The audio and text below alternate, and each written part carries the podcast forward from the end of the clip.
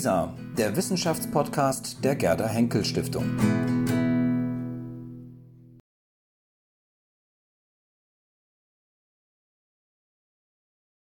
Susan Niemann hat es angedeutet. Die Aufklärung mit ihren Errungenschaften Vernunft, Betonung, Wissenschaftlichkeit, individuelle Bürgerrechte und so weiter hat auch eine Kehrseite, eine dunkle Seite. Und sie hat erwähnt Sexismus, sie hat erwähnt Rassismus und Kolonialismus. Und natürlich liegt in dieser Zeit auch begründet der Gedanke, dass wir die Welt endlos ausbeuten können. Und wir haben ja den World Earth Day schon hinter uns, an dem wir damit eigentlich hätten in Deutschland aufhören müssen. Und deswegen freue ich mich sehr, dass wir über dieses ambivalente Erbe der Aufklärung heute sprechen. Und ganz besonders freue ich mich persönlich, dass ich das Wort gleich übergeben darf an den Moderator dieser Runde. Ich habe bei ihm als Studentin in Kant-Seminaren gesessen vor langer, langer Zeit. Heute ist er Professor für die Philosophie der Neuzeit an der Goethe-Universität in Frankfurt. Lieber Markus Wilaschek, du hast das Wort. Bitte nimm deine Mitstreiterinnen mit aufs Podium. Vielen Dank, eine schöne Diskussion.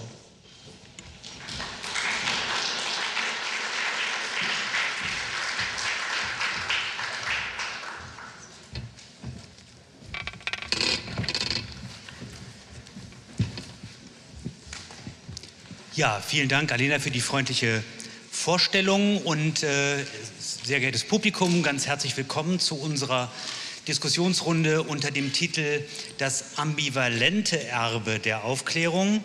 Äh, wir finden uns ja hier heute im Salon Sophie Charlotte zusammen unter dem Stichpunkt Aufklärung 2.0.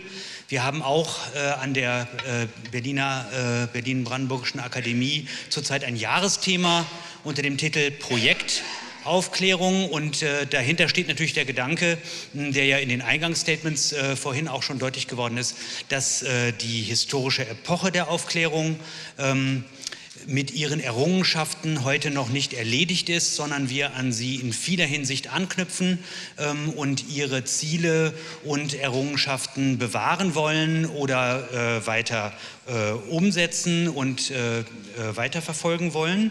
Ähm, und es ist ja jetzt mehrfach schon erwähnt, ähm, Menschenrechte, ja, französische äh, Deklaration, ähm, der, also die Erklärung der Menschenrechte, Freiheit äh, und äh, die Freiheit von Unterdrückung und Bevormundung, Demokratie und Rechtsstaatlichkeit, Toleranz, Frieden, über den hier gerade vorher diskutiert wurde.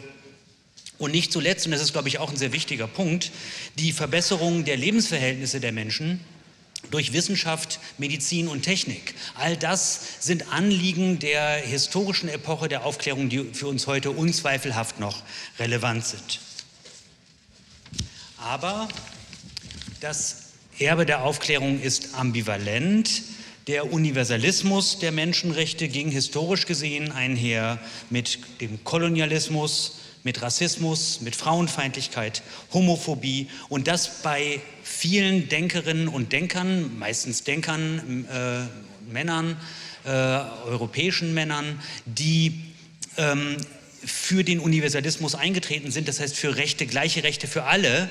Und in ihren Köpfen war aber diese, dieser Einsatz für den Universalismus vereinbar damit, dass große Teile der Menschheit diskriminiert und von den Rechten ausgeschlossen oder zumindest ihnen diese Rechte nicht vollständig zugänglich gemacht wurden.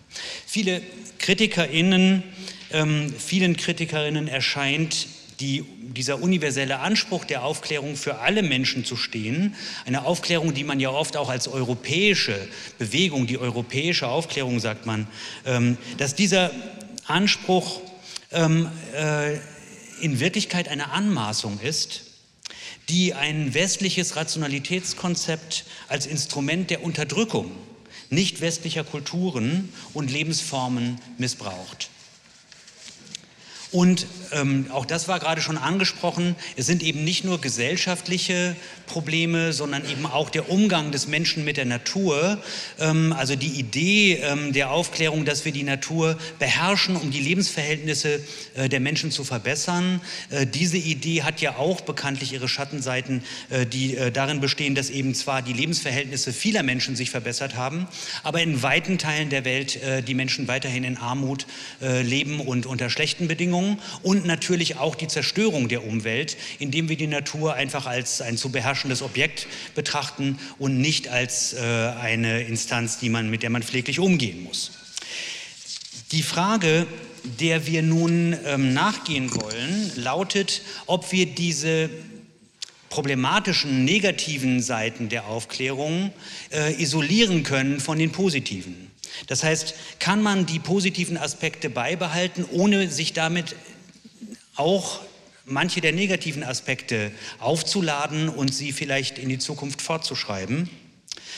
Müssen wir einerseits die Aufklärung vielleicht nur konsequent zu Ende denken, um ihre negativen Seiten zu überwinden? Oder müssen wir die Aufklärung hinter uns lassen und ganz anders an die Sache herangehen. Das ist äh, eine Frage und äh, damit zusammenhängende Fragen, mit denen äh, ich jetzt heute Abend mit unseren drei Gästen sprechen möchte, die ich hier ganz herzlich begrüße. Da ist zunächst Nikita Davan, Professorin für Politikwissenschaft an der TU Dresden, frühere Kollegin äh, aus Frankfurt. Äh, sie forscht unter anderem zu globaler Gerechtigkeit, zu Menschenrechten, Demokratie und Dekolonialisierung. Herzlich willkommen, Nikita.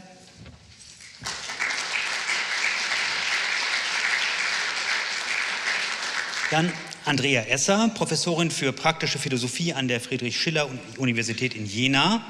Sie arbeitet unter anderem über die Philosophie Immanuel Kants und leitet zurzeit ein Forschungsprojekt über den Umgang mit Rassismus, Sexismus und Antisemitismus in den Texten der klassischen deutschen Philosophie. Herzlich willkommen, Andrea. Und ich begrüße Emilia Reuk. Sie ist Politikwissenschaftlerin, Autorin, Aktivistin und Beraterin. Äh, sie ist unter anderem die Gründerin des Center for Intersectional Justice. Intersektionalität ist die Idee, dass man äh, verschiedene Formen von Diskriminierung alle gemeinsam im Blick behalten muss, wenn ich das etwas vereinfacht so sagen darf. Ähm, und äh, sie setzt sich insofern für Antidiskriminierungsarbeit in Deutschland und in Europa ein. Herzlich willkommen.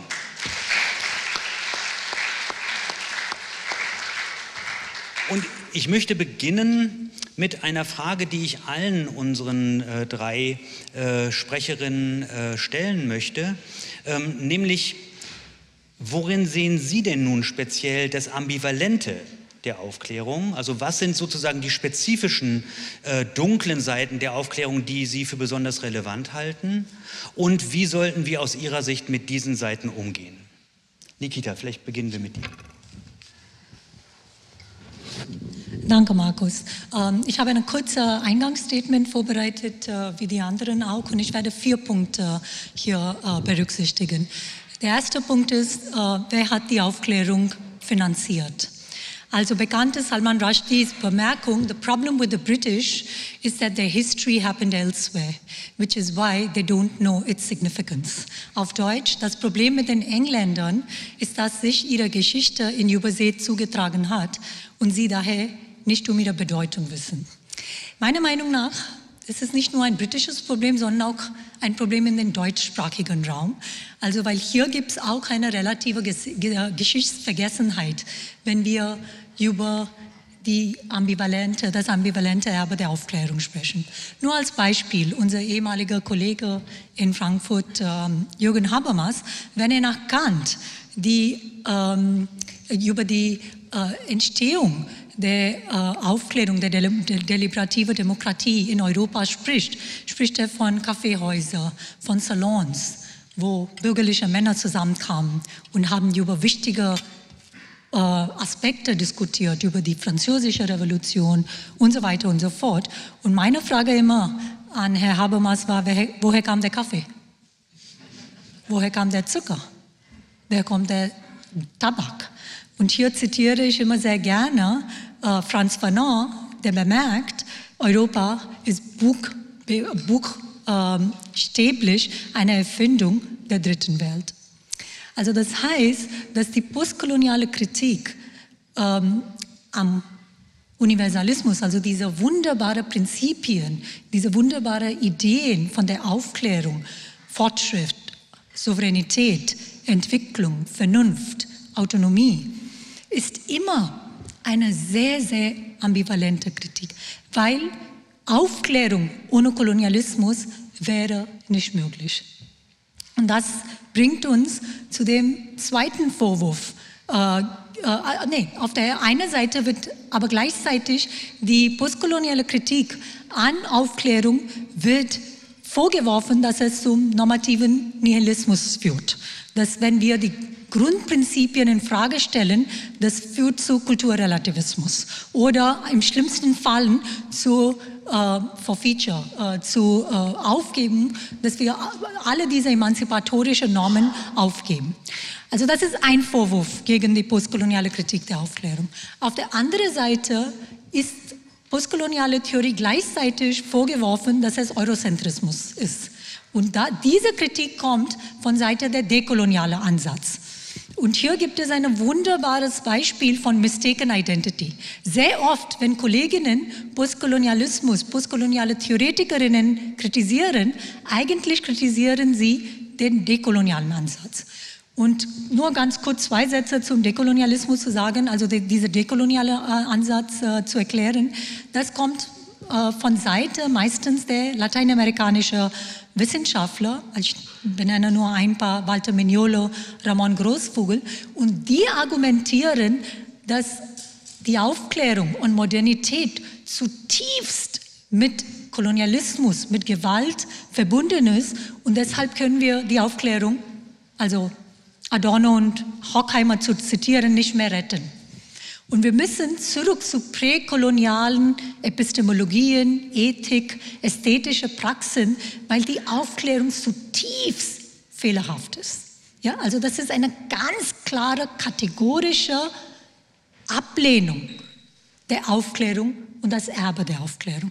Und das bringt mir, also da, damit komme ich zu dem ambivalente Beziehung von Postkolonialismus zum Erbe der Aufklärung, weil aus einer postkolonialen Perspektive wird immer wieder argumentiert, dass die Aufklärung und die Konsequenzen der Aufklärung sind wie Pharmakon. Also es ist ein wunderbarer griechischer Begriff und Derrida zeigt, dass Pharmakon kann beides sein. Gift, aber auch Gegengift, Medizin. Und damit komme ich zu dem letzten Punkt.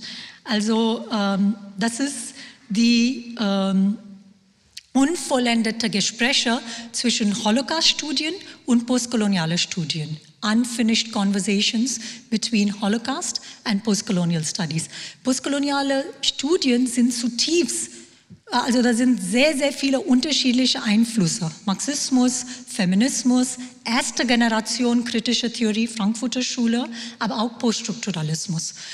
Und sehr oft wird Postkolonialismus kritisiert, dass Postkolonialismus versucht, unterschiedliche Pferde, die in unterschiedliche Richtungen laufen, gleichzeitig zu reiten. Und wir sind tatsächlich wie Stuntriders.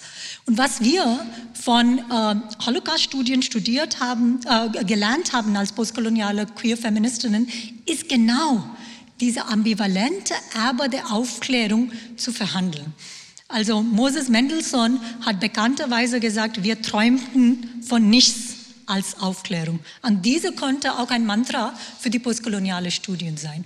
Also ein letzter Satz. Ähm, Hockheimer und Adorno wollten nach der Dialektik der Aufklärung noch ein Buch schreiben. Der, der vorläufige Titel hieß Die Aufklärung retten. Und ich habe jetzt auch ein bisschen Self-Marketing zu machen. Äh, dieses Projekt, ich habe gedacht, das Projekt muss weitergemacht werden. Und deshalb habe ich mein Buch, was gerade fertig, mein Manuskript fertig ist, das heißt, der Titel heißt Die Aufklärung von den Europäerinnen retten. Weil meiner Meinung nach die Europäerinnen sind die größte Verletzte und, wie sagt man, Violators, Betrayers. Also die, hier habe ich die Übersetzung, Verräter, Verräter der Normen und Prinzipien der Aufklärung. Und damit kommen wir zu diesem postkolonialen ambivalente Beziehung zu der Aufklärung. Der Versuch ist, der Haus des Herrn mit seinen eigenen Werkzeugen zu demontieren. Vielen Dank. Ja, vielen Dank für diese, diese sehr klare Ansage ähm, sowohl zu den Schattenseiten als auch zum Retten der Aufklärung. Ähm, und dann würde ich Andrea Esser bitten, äh, auch mit ihrer, ihrem Eingangsstatement und ihrer Antwort auf die Frage, wie wir uns zum ambivalenten Erbe der Aufklärung verhalten sollen, zu beginnen. Okay, vielen Dank. Ja, ich schließe da gleich an. Ich finde dieses Bild mit dem Gift und der Medizin, also das drückt eigentlich die Ambivalenz sehr gut aus. Und jetzt ist nur die Frage, ob das Bild also ob es eine Frage der Dosierung ist. Ja. Und ich habe mich ähm, gefragt auf die Frage, die wir im Vorfeld bekommen haben, wo liegt die eigentlich genau, die Ambivalenz? Also liegt sie in der Aufklärung, in den Ideen der Aufklärung oder in den Formen, wie die Aufklärung realisiert worden ist? Und darauf würde ich mich jetzt ein bisschen stützen. Ähm, ich komme aus der Philosophie und wir sind auch ein Medium und vor allem die europäische Philosophie, die ähm, Gedanken, Ideen der Aufklärung weiter tradiert und auch teilweise weiterentwickelt aber oft eben auch ohne die Ambivalenz deutlich zu machen. Und das ist eine Aufgabe, vor der wir jetzt stehen. Und das ist in der Tat gar nicht so einfach, ähm, weil, so wäre meine Auffassung, wir in dieser Tradition stehen. Wir stehen also nicht außerhalb von ihr und wir sind auch nicht unabhängige Richterinnen. Und ich nehme das wir jetzt, derer, die jetzt eben hier beispielsweise äh, in der Philosophie arbeiten und lehren und die in Europa leben. Ja, wir stehen eben nicht unabhängig von dieser Tradition Position da und können dann so oder so machen, sondern äh, in dem Urteil treffen wir immer auch uns selbst. Und das ist auch die Herausforderung. Ich denke, was ähm, Wichtig ist, ist tatsächlich nochmal zu unterscheiden zwischen einerseits der historischen Epoche der Aufklärung, also das, was man so bezeichnet hat, dann zwischen den oft auch eben philosophischen Ideen, die in dieser Epoche entwickelt worden sind, auch der Idee der Aufklärung selber, die nicht unbedingt zur Deckung gebracht wird mit der historischen Epoche. Ja, und dann den jeweils den jeweils unternommenen Versuchen, diese Ideen unter den realen gesellschaftlichen und politischen Bedingungen ja, konkret zu bestimmen und umzusetzen. Und das sind drei Dimensionen, äh, die unterschiedlich sind und die übrigens auch zur Zeit der Aufklärung selber total umstritten waren. Also wir sprechen immer so einer Homogenität, aber die Aufklärung besteht aus einer Vielstimmigkeit, aus Kontroversen und äh, unter den Historikern hat sich mittlerweile ja doch auch die Rede von den Aufklärungen und der dem Aufklärung im Plural durchgesetzt.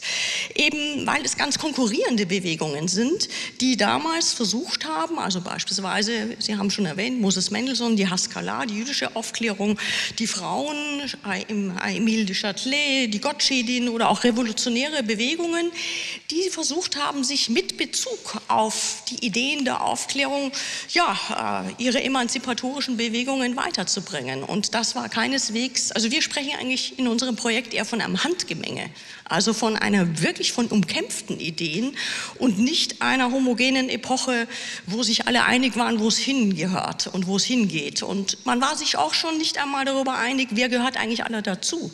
Wer kann denn eigentlich aufgeklärt werden? Können Frauen aufgeklärt werden? Sind Juden der Aufklärung äh, fähig? Andere Völker? Das waren Gegenstände ähm, ja, sehr erbitterter Kontroversen. Und äh, damit bin ich jetzt eigentlich bei einem Punkt gelandet, der mir besonders wichtig ist, nämlich dass vor allem, ich würde sagen, dass nicht die Ideen der Aufklärung das Problem darstellen, die sind abstrakt. Ja, und wenn wir jetzt hier über Freiheit und Gleichheit sprechen und über Brüderlichkeit und Solidarität, dann würden alle doch wohl nicken und sagen, ja, das ist doch eine gute Idee. Ne? Aber sobald sie die erste Bestimmung vollziehen, die erste, die erste konkrete Vorschlag oder Vorstellung zur Institutionalisierung, ja, schränken sie letztlich die Universalität dieser Ideen ein und legen ein ganz konkretes Konzept vor, eine, ja, man kann sagen, eine, eine, ein, eine konkrete Bestimmung, die notwendig in die Dialektik führt. Und zwar schon allein, weil sie eine konkrete einen konkreten Vorschlag machen. Freiheit heißt immer tun und lassen, was man will. Oder Freiheit ist die Freiheit des anderen und so weiter. In dem Moment treten Sie, kann man sagen, in eine, äh, treten Sie notwendig in eine Dialektik zu dem universalen Anspruch, der mit der Idee der Freiheit verbunden wird und legen in gewisser Hinsicht Bestimmungen vor, naja, die oft eben gar nicht per se einen universalen Charakter haben. Und das scheint mir das Problem zu sein, das auch nicht immer kenntlich zu machen. Ähm, vielleicht noch ein Punkt, den ich ganz äh, interessant fand. Die ersten ja, Denker der Aufklärung, und das waren jetzt nicht Kant, der oft zitiert wird, sondern Thomasius und Wolf, die hatten eine Vorstellung oder eine Idee, ich spreche immer von Ideen, weil das die Unbestimmtheit erstmal deutlich macht. Ähm, die wir haben die Idee von Vernunft gehabt als einer rational begründeten Universalität. Und diese Idee haben sie benutzt, um gegen nicht rational begründete Ansprüche auf Universalität anzutreten. Also Ansprüche, die von Seiten partikularer Gruppen kamen, von Machthabern, von Interessensvereinigungen. Und das war erstmal im Grunde der Versuch, mit Vernunft auf eine Allgemeingültigkeit oder eine Allgemeinheit zu dringen. Ne? Jetzt kann man sagen, in dieser Unbestimmtheit kein Problem. Problematisch wird es immer genau dann, wenn diese Prüfung äh, unterlassen wird und jemand eben, ja, man kann sagen, äh, vorlegt, was unter Vernunft verstanden werden könnte. Also beispielsweise Vernunft, letztes Beispiel, ist richtiges rationales Schließen. Kann man sagen, klingt erstmal super, na, aber ist eben nur eine Dimension möglicherweise der Vernunft, mit der Sie, wenn Sie die als äh, universal behaupten, andere, vielleicht gar nicht unvernünftige Dimensionen der Vernunft diskreditieren. Und ich glaube, darum müsste der Streit dann auch gehen. Ja, äh, vielen Dank, Andrea. Also mit Vielleicht können wir auf den Punkt ja auch nochmal zurückkommen, dass vielleicht die Ambivalenz der Aufklärung eben auch mit der Wahrheit der Ideen der Aufklärung in einem direkten Zusammenhang steht. Und äh, damit gebe ich das Wort an Emilia Reuk und bitte ja. um ihr Eingangsstatement. Ja, vielen Dank. Also äh, ich möchte gern, also vielen Dank für diese drei Dimensionen. Ich glaube, die sind sehr wichtig auch in der Betrachtung von unserem Gespräch. Ähm, ich würde mich gerne auf die dritte Dimension fokussieren, nämlich auf den politischen und ähm, äh, kulturellen Kontext und historischen Kontext ähm, der Aufklärung ähm, äh, beschränken, weil wenn wir jetzt über die Werten sprechen, tatsächlich, das sind abstrakte Werte und niemand ist gegen Gerechtigkeit, niemand ist gegen Freiheit, niemand ist gegen Gleichheit. Ähm, aber ähm, auch erstmal so zur Entstehung von der Aufklärung. Es, also es hat mit einem wir sind in einer, einer, also wir müssen über diesen Paradigmenwechsel auch sprechen, dass von, ähm, wie Sie auch darüber gesprochen haben, mit der Natur, die Idee der Natur, das ging darum, ähm, eben die, oder ja, die Welt zu verstehen, anders als durch die Religion, anders als durch ähm, ähm, abstrakten Ideen, die nicht rational waren, wenn ich das jetzt so plakativ sagen kann. Und das heißt, dass die Hierarchien und die Abgrenzung von Menschen war konstitutiv von der Aufklärung. Das heißt, dass die Aufklärung basiert genau auf diese Hierarchien. Die Aufklärung basiert genau auf ähm, die Entstehung von einer überlegenen Norm, einer überlegenen menschlichen Norm, die männlich ist, die weiß ist, die christlich ist. Ähm, und deshalb also diese, diese pyramidale Betrachtung von dem Leben, also vom Leben, ähm, die auch die Natur mit einbezieht. Das heißt, das ist Mensch über anderen Menschen, über Natur, über Mineralien, über, über, genau, äh, über Ressourcen, was wir heute kennen. Ähm, und dadurch können wir auch verstehen, dass genau wie ich würde behaupten, wie viele andere Menschen, der Kapitalismus basiert auf Hierarchien ähm, von Klasse, von sozialer Klasse, von Geschlecht, von Hautfarben, von Ethnizität etc von Nationalität. Genauso basiert die Aufklärung auf die Hierarchisierung von Menschen.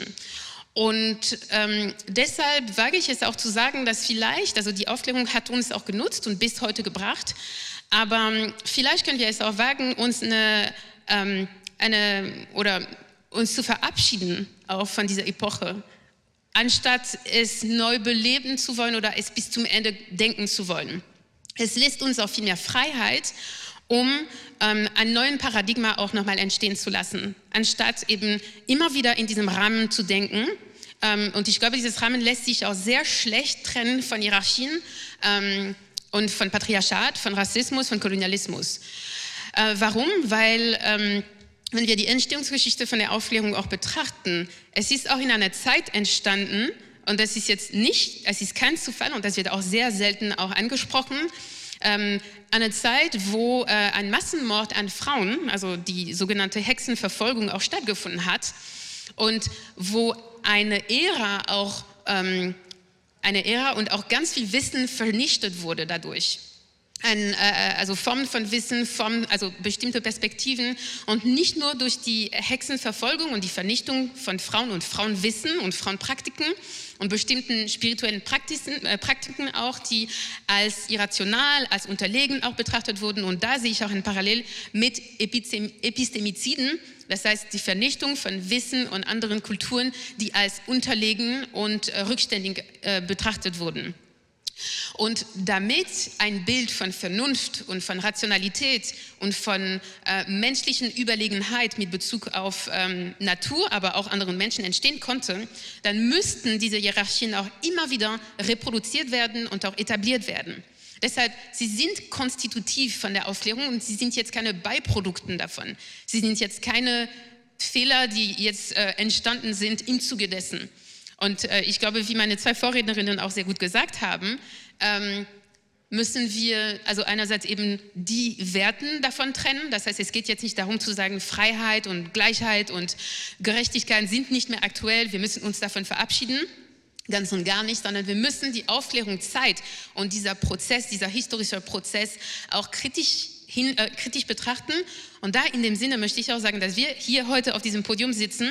Wir haben das den ähm, postkolonialen Studien zu verdanken. Wir haben das auch viele Denken, Denker und Denkerinnen des globalen Südens auch zu verdanken. Ähm, Franz Fanon, äh, Chakrabarti Spivak, ähm, äh, Aimé Césaire und viele andere, die sich auch ähm, äh, mit der Aufklärung kritisch befasst haben und das ist bisher sehr marginal, es hat sehr marginal stattgefunden. Und das wollte ich jetzt auch als ein Credit geben, weil ähm, wir würden heute nicht darüber sprechen, wären es, ähm, äh, hätten diese Debatten auch es nicht geschafft, auch in den Mainstream. Das heißt, wären die postkolonialen Studien auch nicht jetzt auch im Zentrum der Universität angekommen. Genau. Ja, vielen Dank. Ähm,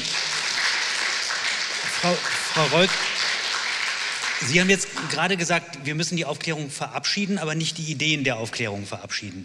Ähm, wenn ich jetzt nochmal Andrea Essers Unterscheidung aufnehme zwischen der Epoche der Aufklärung, den Ideen und deren Umsetzung, ähm, dann wäre jetzt vielleicht eine Frage, die ich ähm, allen dreien gerne stellen würde, aber vielleicht zuerst mal ähm, Nikita Davan, äh, weil es, glaube ich, äh, auch an äh, Ihren Vortrag oder Ihre einleitenden Statement äh, direkt anknüpft.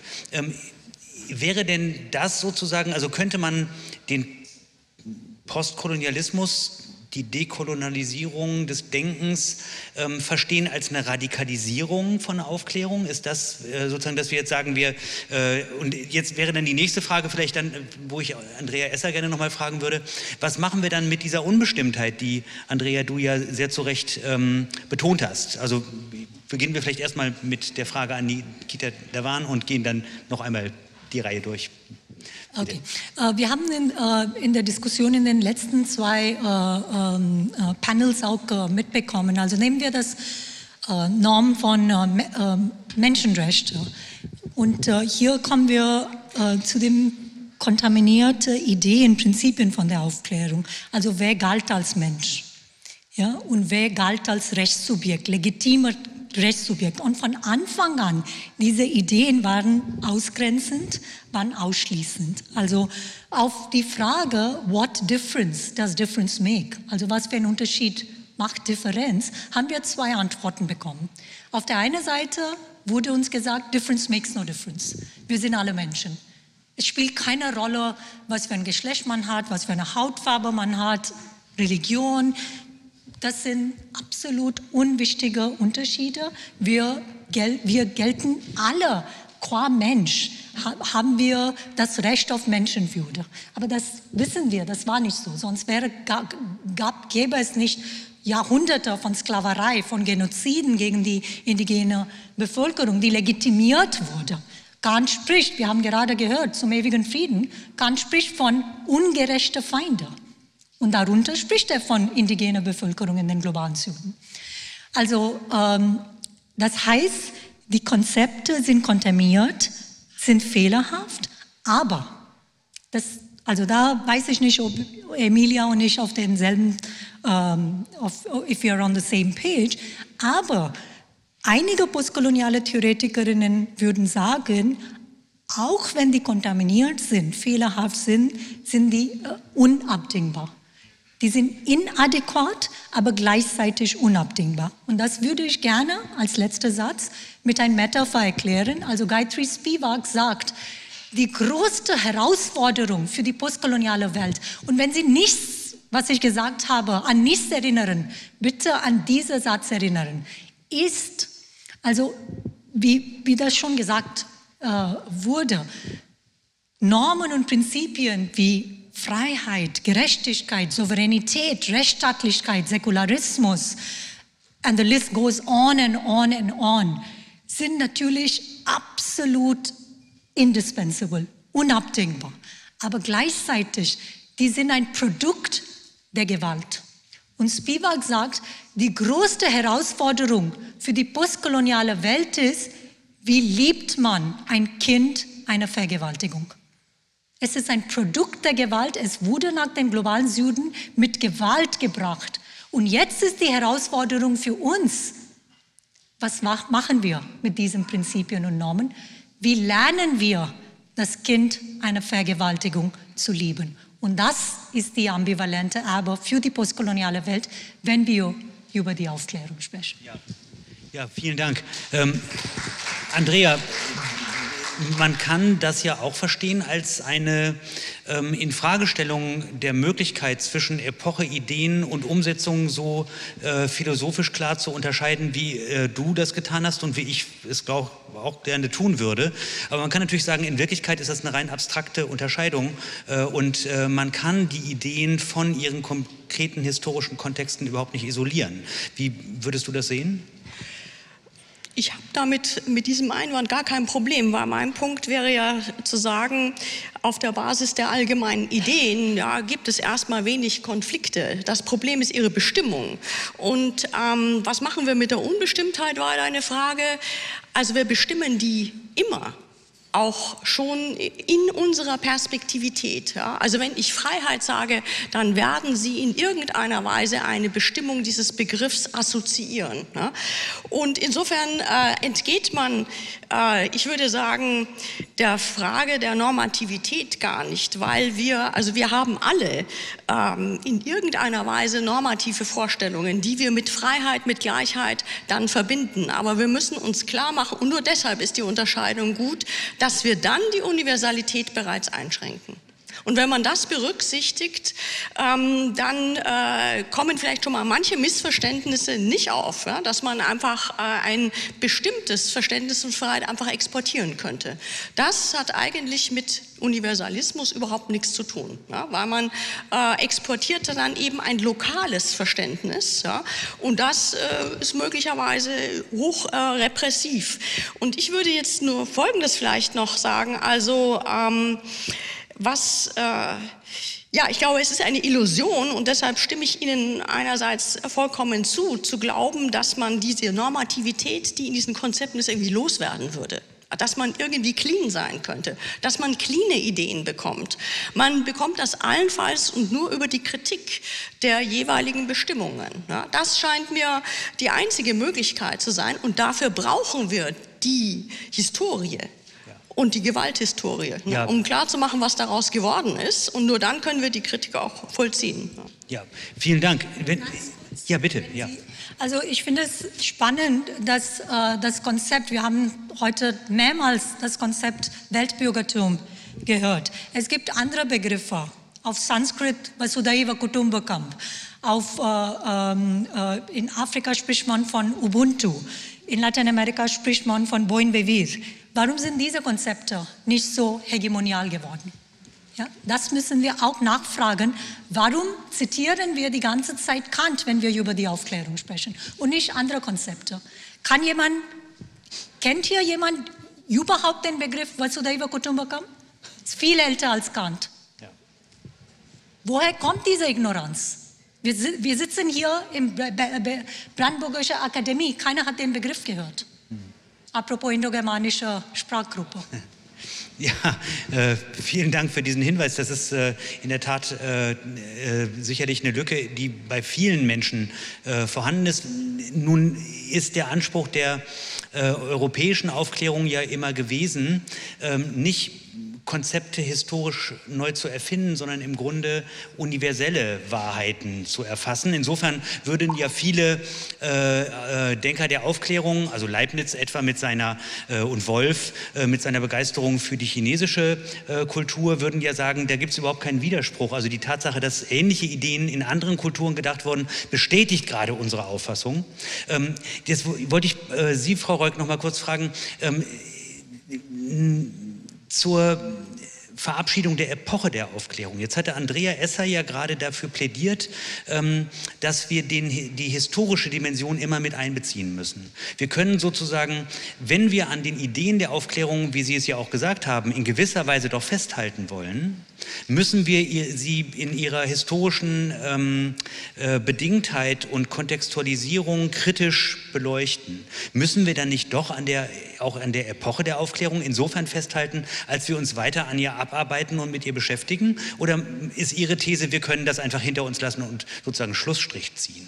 Nein, also ich glaube, die historische Betrachtung ist definitiv ähm, nötig. Ähm, es gibt äh, ein Problem, glaube ich, auch mit dieser historischen Betrachtung, also ein Teil davon, ist, dass ähm, eben die äh, Denker, und ich spreche auch im Maskulin, die Denker, die Philosophen von dieser Zeit, die Wissenschaftler, also die Wissenschaft hat auch eine sehr, sehr große Rolle gespielt in der Aufklärungszeit und auch in der Konstruktion von Unterlegenheit, in der Konstruktion von unterlegenen Körpern.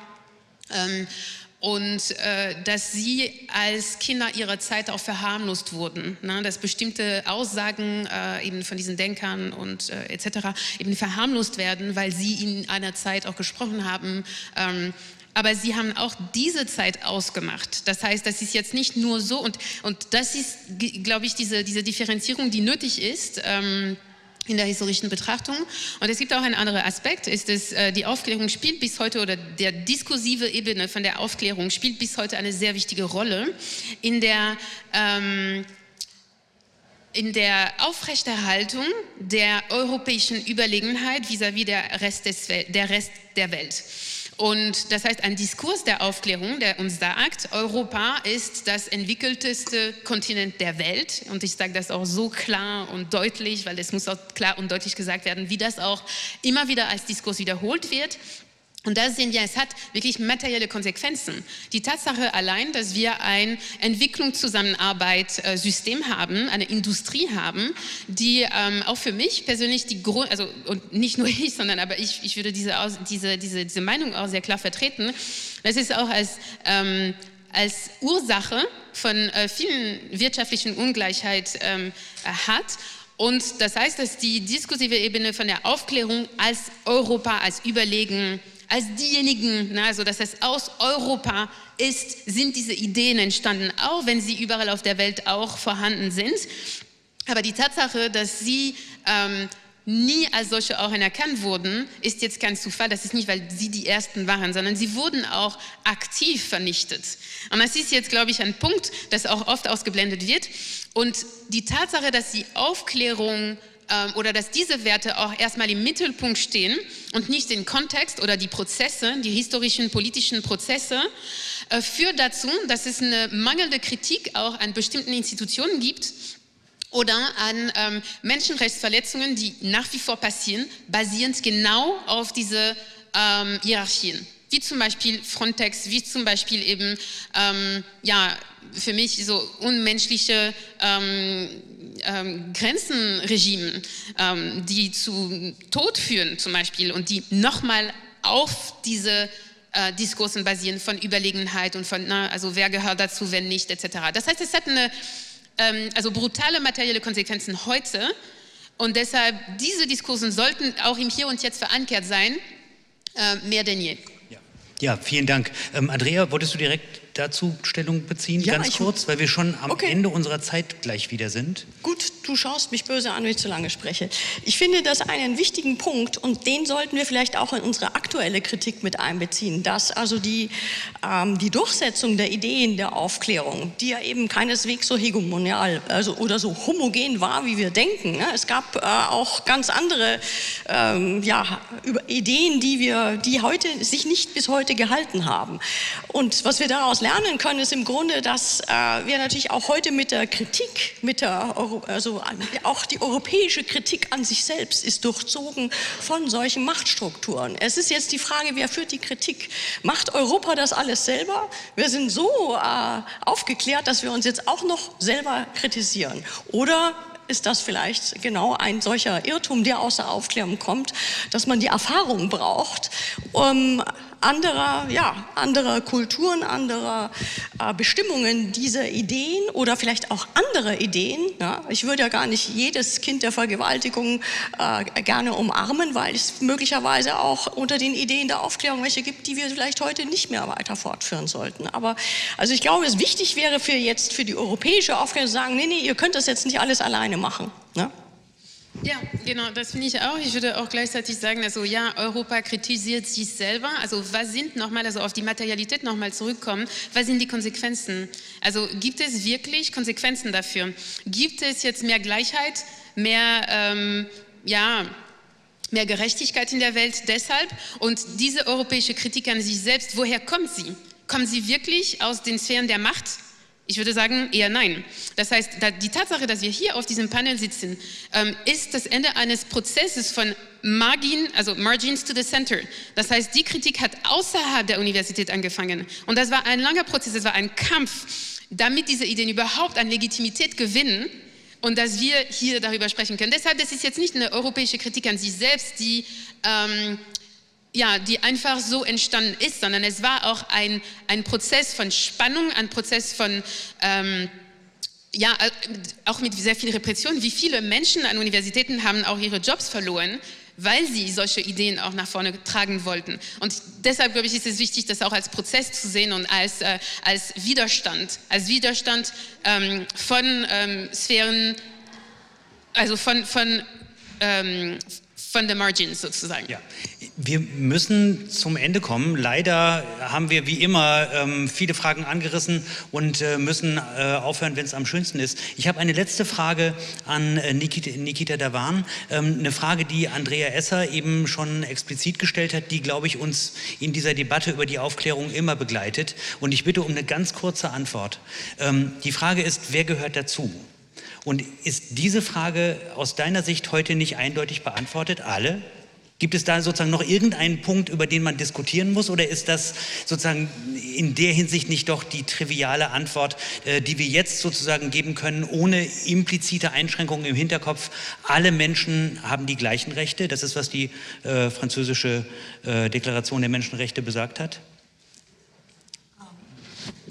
Das wird versprochen, aber nicht, uh, it's promised, but it's not delivered. Ja. Und das ist, was kritisiert wird. Okay. Und uh, natürlich, Menschen wie ich, wenn wir solche Räume uh, betreten, das ist keine Dekolonisierung. Ich, bin so, ich war sowieso Elite in Indien. Nur 8% der Inder sprechen Englisch. Also wenn, wenn Nikita Davania sitzt oder Emilia Roig hier sitzt, ist keine Dekolonisierung, hat, hat keine Dekolonisierung stattgefunden. Wir reden von subalternen Menschen, die keinen Zugang zu dem Produkt, also die, äh, die, die, äh, die, haben, die haben keinen Zugang zu dem ähm, den Tools, die Werkzeuge von der Aufklärung. Und das ist genau die Herausforderung. Wie können wir das ermöglichen, das ein letzter äh, kurzer Satz, wie können wir das ermöglichen, dass die Fruits of Enlightenment, dass diese Erbe, dieser ermächtigende Erbe, Enabling ähm, Agency auch möglich gemacht wird für die Mehrheit der Menschen, die ja. keinen Zugang haben.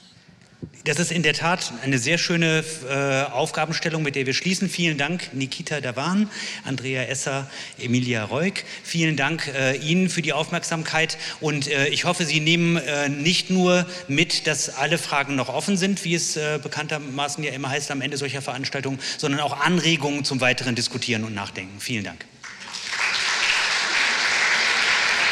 Ganz herzlichen Dank.